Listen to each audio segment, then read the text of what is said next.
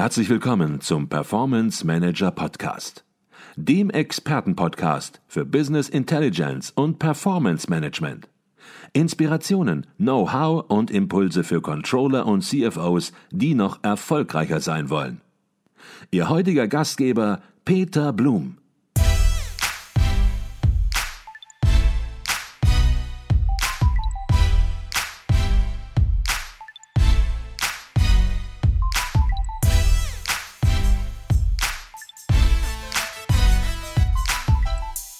Ich sagte ganz, ganz am Anfang, Sie machen das außerordentlich erfolgreich, denn der Kostendeckungsgrad, den Sie erreichen, der ist deutlich überdurchschnittlich im Vergleich zu ja, anderen öffentlichen Museen, ja, wo er fast schon im Grunde genommen astronomisch hoch ist im Vergleich zu diesen äh, Einrichtungen. Vielleicht können Sie dazu auch noch etwas sagen, damit man einfach auch mal sehen kann, dass man ein ja, modernes Museum, ein modernes Fußballmuseum, das ja alles andere ist als ja einfach mal dahingestellt mit geringen Investitionen und mit geringem Erlebniswert, dass man das erfolgreich führen kann. Vielleicht können Sie zu dieser Kostendeckung, an der Sie ja auch arbeiten, etwas sagen. Genau, also es war von vornherein, also von der Gesellschafterseite ist es so, dass dieses Haus betrieben wird oder beziehungsweise getragen wird vom Deutschen Fußballbund und von der Stadt Dortmund gemeinsam. Und dort war es von Anfang an so angelegt, dass man versucht, in der Tat einen sehr, sehr hohen Kostendeckungsgrad zu vollziehen. Bei normalen kommunalen Einrichtungen ist der Satzungsauftrag zum Teil auch noch breiter. Das muss man auch dazu sagen, ähm, dass es so ist, dass die zum Teil ähm, in Richtung Forschung gehen und auch eine wissenschaftliche Sammlung unterhalten. Bei uns ist es so, wir sammeln auch, natürlich sammeln wir auch Exponate, aber ganz spezifisch auf die Ausstellung bezogen. Ähm, das heißt, auch da kann man sich natürlich einen entsprechenden Kostenapparat sparen, wenn man in, der, in dem Bereich wissenschaftliche Sammlungen oder Forschungstätigkeiten in der Form nicht, nicht aktiv ist, ähm, sodass man das auch immer im Hinterkopf haben muss. Aber in der Tat ist es so, dass wir ähm, ja, sehr flächendeckend vermarkten, dass wir diesen, diesen Ansatz haben, eine hohe Auslastung zu möglichst allen Zeiten hinzubekommen. Und was im Endeffekt, und da sind wir ganz besonders drauf stolz, ist, Dortmund ist touristisch natürlich äh, nicht der Nabel der Welt. Das muss, ist, ist letztlich ein Fakt. Ähm, und man hat sehr wohl auch aus guten Gründen damals gesagt, dieses Deutsche Fußballmuseum soll ins Ruhrgebiet, weil es sozusagen auch ein Statement ist, ähm, weil hier das Herz des Fußballs schlägt. Aber was die touristischen Ströme anbetrifft, gibt es andere Hotspots in Deutschland, Berlin, Hamburg, München, wo man ein deutlich höheres touristisches Potenzial hat. Das macht es in der, ähm, an Werktagen leichter, dieses, ein Museum dort zu betreiben. Das ist für uns die große Herausforderung. Deswegen auch zum Beispiel das Thema Fremdveranstaltung. Darüber erreichen wir es, außerhalb der Ferienzeiten und an Werktagen dieses Museum auszulasten, weil wir in Dortmund nun mal, ähm, wenn Schulzeit ist, äh, nicht so viele Menschen Freizeit verbringen, wie es jetzt in Berlin, Hamburg oder München ist.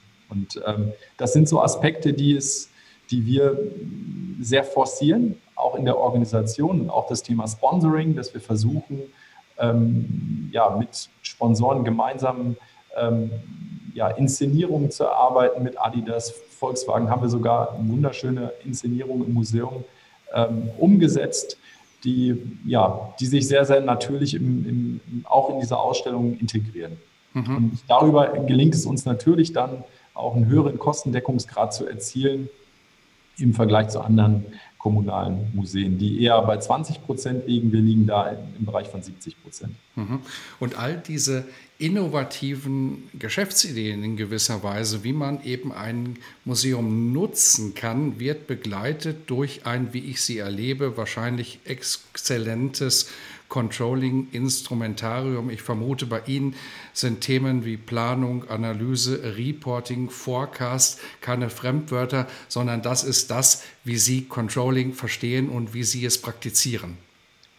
Ja, in der Tat ist es so, dass ähm, wir da ja, versucht haben, auch dort sehr zukunftsweisend unterwegs zu sein. Also als ein Beispiel, in der Tat für viele Museen, was jetzt in der Corona-Phase oder als es dann wieder zur Wiedereröffnung ging, ähm, das Online-Ticketing, was noch überhaupt noch gar nicht existierte. Natürlich war es bei uns schon 2015 so, dass wir Tickets online verkauft haben. Wir haben damals schon 50 Prozent unseres Umsatzes über Online-Tickets äh, gemacht und haben hier im Prinzip auch schon auch dort eine, eine Einnahmesäule aufgebaut. Und im Controlling in der Tat ist es so, wir ähm, haben die Berichtsanforderungen wie ähm, ja, mittelgroße Kapitalgesellschaften, ähm, heißt, äh, dass wir hier äh, vollständig mit Plan-Ist-Abweichungen die Liquiditätssituation permanent auch reporten, auch an unsere Gesellschafter. Wir erstellen monatliche Berichte an die Gesellschafter mit Ampeln.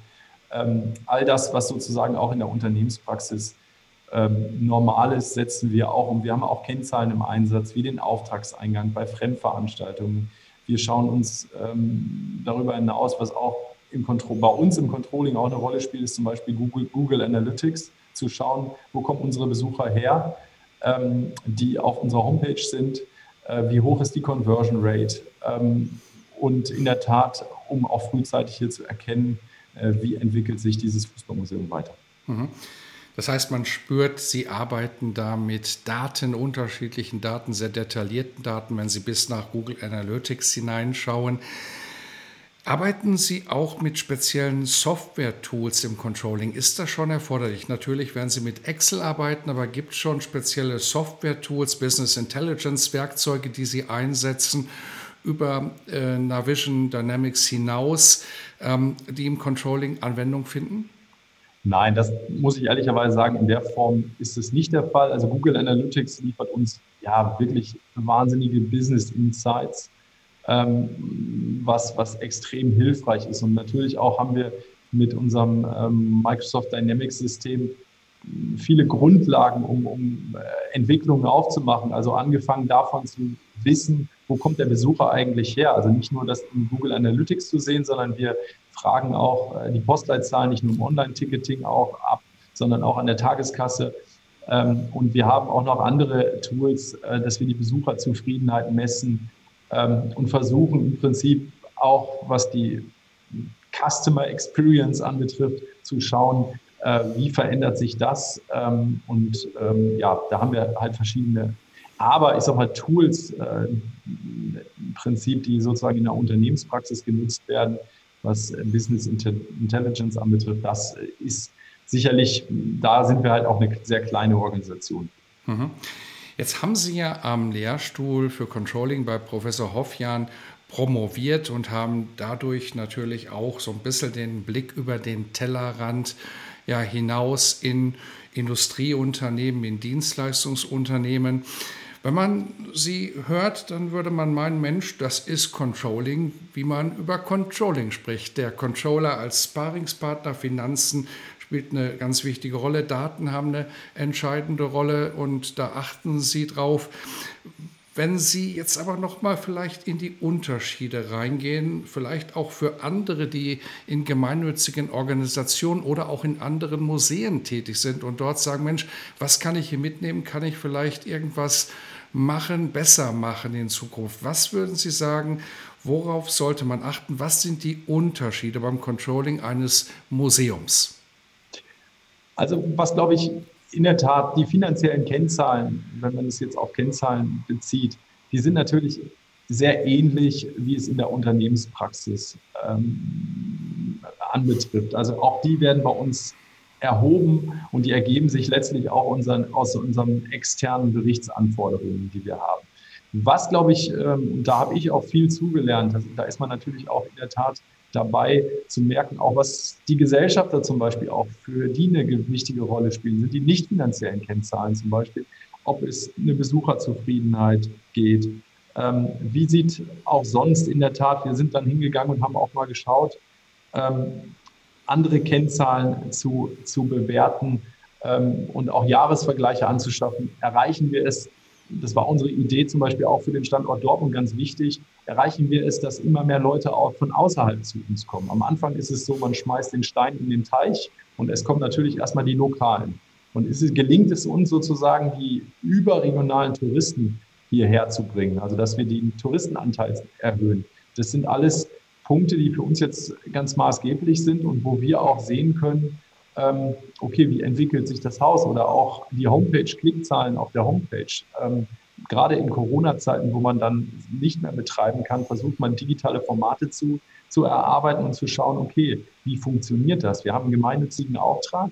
Äh, es geht nicht nur um sozusagen um äh, darum, den Kostendeckungsgrad, sondern es geht auch letztlich um Nutzerzahlen ähm, und möglichst viele Menschen mit diesem Museum zu, zu erreichen oder auch ähm, Quoten zu nehmen in Richtung Schulklassen. Sie sagten es ja auch anfangs, wir sind außerschulischer Bildungsort, dass wir versuchen, die Quote der Schulklassen zu erhöhen mit unserer Bildungsarbeit. Und ja, da ist es in der Tat äh, auch ein Stück weit Kreativität gefragt, zu schauen, welche nicht finanziellen Kennzahlen sind ganz, ganz wichtig, äh, um unsere Arbeit zu bewerten und auch in den Fachabteilungen zu bewerten. Mhm. Jetzt hatten Sie eben im Nebensatz die Gesellschafter des Deutschen Fußballmuseums angesprochen. Das ist zum einen der Deutsche Fußballbund und zum anderen die Stadt Dortmund. Was mich interessieren würde, ist, Sie müssen sicherlich ein Reporting organisieren in beide Richtungen und am besten noch in eine dritte Richtung, nämlich das eigene Management sozusagen. Ja, welche Anforderungen, welche unterschiedlichen Anforderungen ergeben sich daraus? Haben Sie sozusagen drei Reportings zu organisieren? Nein, also wir decken das schon über ein Reporting ab, aber es ist in der Tat so, dass hier ein unterschiedlicher Fokus äh, einfach liegt in der, in der gesamten Zielerreichung. Also um das mal plastisch auszuführen, dieses Museum kostet in Anführungsstrichen der Stadt Dortmund Geld. Ähm, Im Verhältnis zu anderen Museen ist es, ist es jetzt, haben wir wie gesagt einen hohen Kostendeckungsgrad, aber für die ist natürlich in der Tat interessant, ähm, wie viele Menschen erreichen wir außerhalb der Region, um dann auch zu sehen, naja, das Museum kostet uns zwar Geld, aber der Besucher äh, kommt vielleicht aus Kaiserslautern zu uns und ähm, verbringt eine Nacht ähm, in der Stadt Dortmund aufgrund des Fußballmuseums und äh, erzeugt hier Wertschöpfung. Das sind alles Dinge, die für die Stadt ganz wichtig sind. Für den DFB wiederum äh, als Gesellschafter ist sicherlich wichtig, naja, wie, wie erreichen wir denn mit diesem Museum auch Vereine, den Amateursport?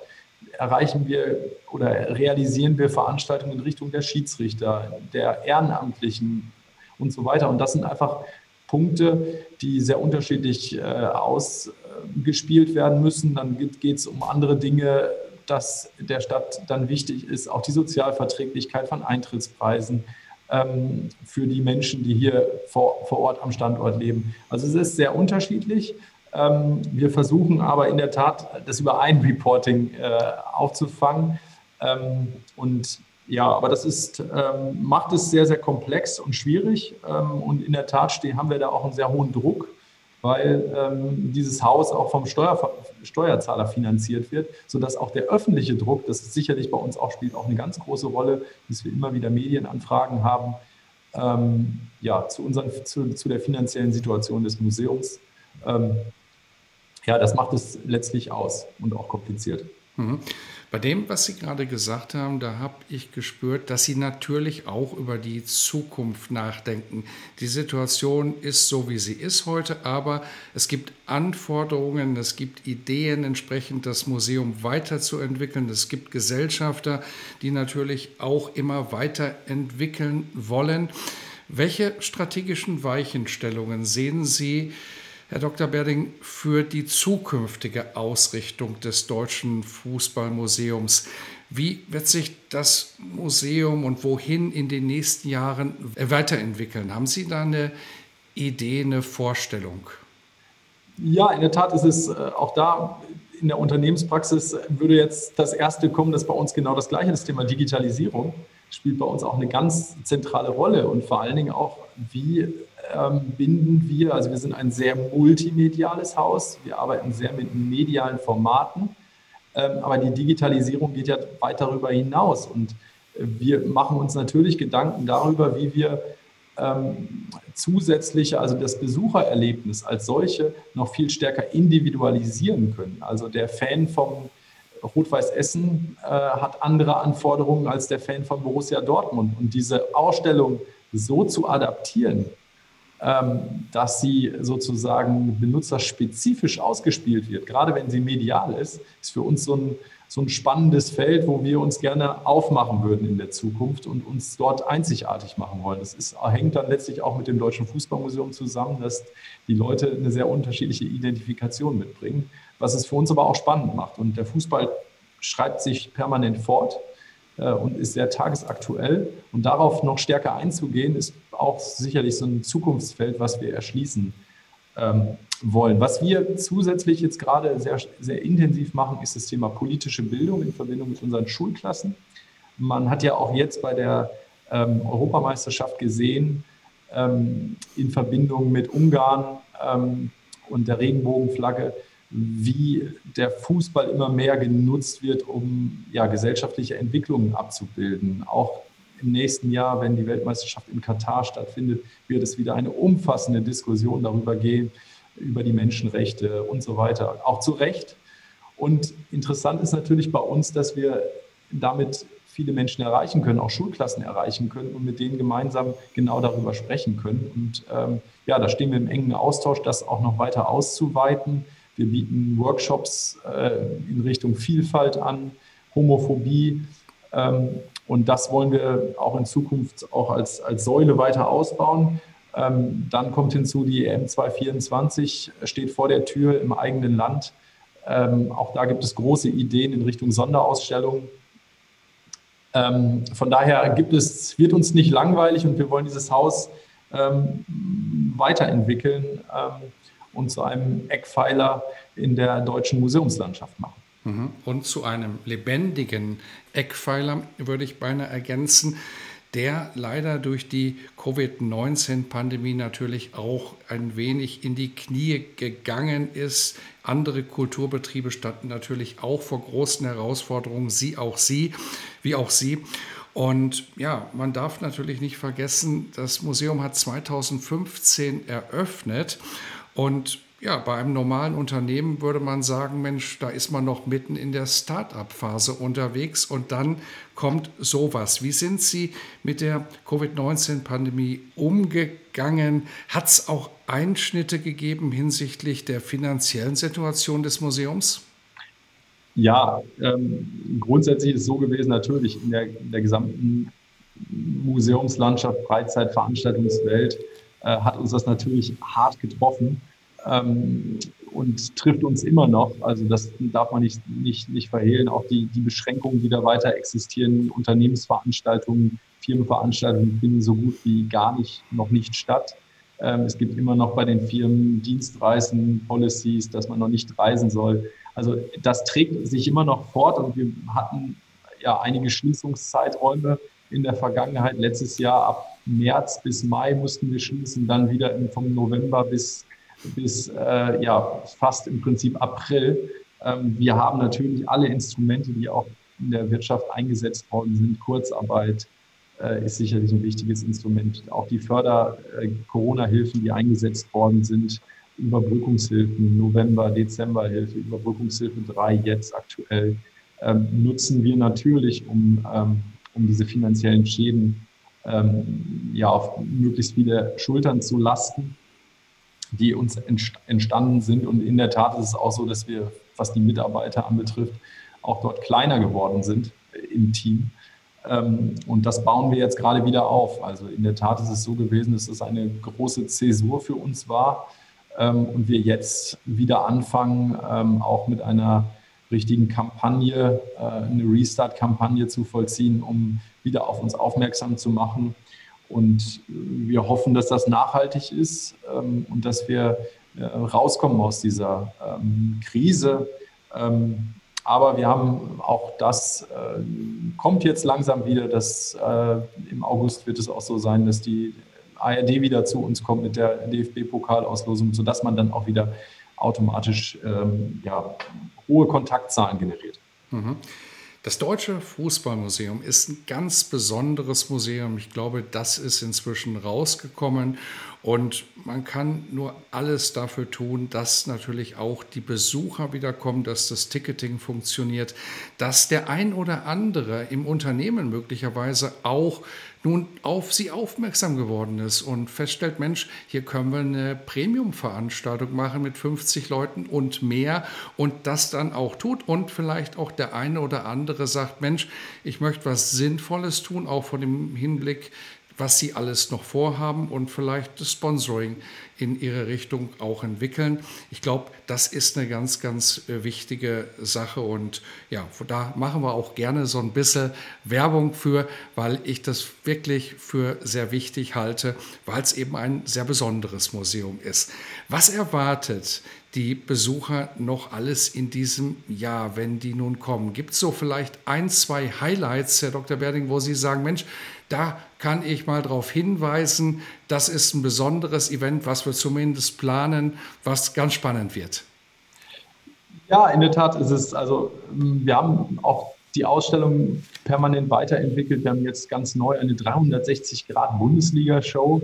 Man sitzt quasi in einer Art Karussell und erlebt die Bundesliga-Geschichte aus der Perspektive ähm, von, von damals bis heute mit äh, Vater und Sohn zusammen und durchlebt diese, diese verschiedenen äh, Szenarien. Ähm, ja, und die, die großen Spiele. Ähm, das ist sicherlich ein Riesenhighlight, was wir da äh, erarbeitet haben.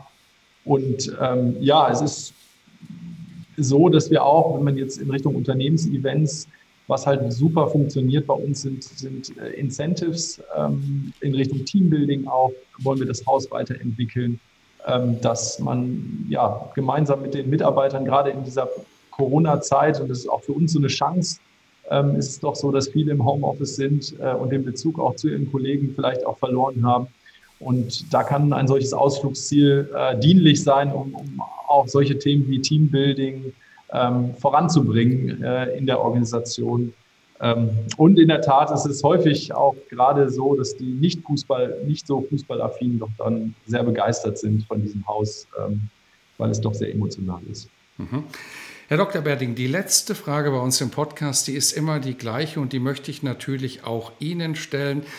Obwohl das Deutsche Fußballmuseum, ich sagte das eben, quasi ein Start-up ist, ist es sehr, sehr gut gelaufen bis dahin, bis Covid kam. Aber in Summe, glaube ich, eine ganz tolle Entwicklung. Und man fragt sich, ist da eigentlich immer alles richtig gelaufen? Haben Sie nie einen Fehler gemacht? Ist alles immer richtig im Blick gewesen? Oder Gab es da etwas, wo Sie sagen, Mensch, so rückblickend, das würde ich heute ein bisschen anders machen? Ja, und das dann auch entsprechend ja, öffentlich machen vor dem Hintergrund, insoweit, dass andere aus diesem Fehler möglicherweise auch lernen können. Denn nur dann macht es Sinn, über Fehler zu sprechen.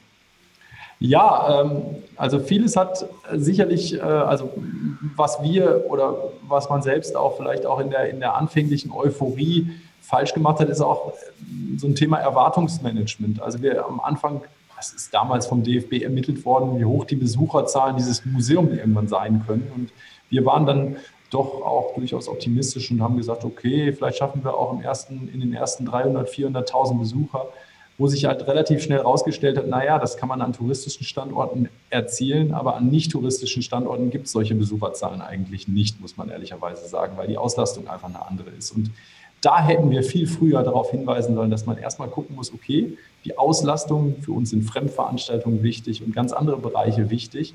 Und das hat hier in, der, in, in Dortmund vor Ort, das ist ein regionales oder lokales Thema gewesen, dass viele uns dann immer an diesen Besucherzahlen gemessen haben und gesagt haben, dass wir sind nicht erfolgreich und man selbst immer nur mit dem Kopf geschüttelt hat und gesagt hat, das gibt es doch gar nicht.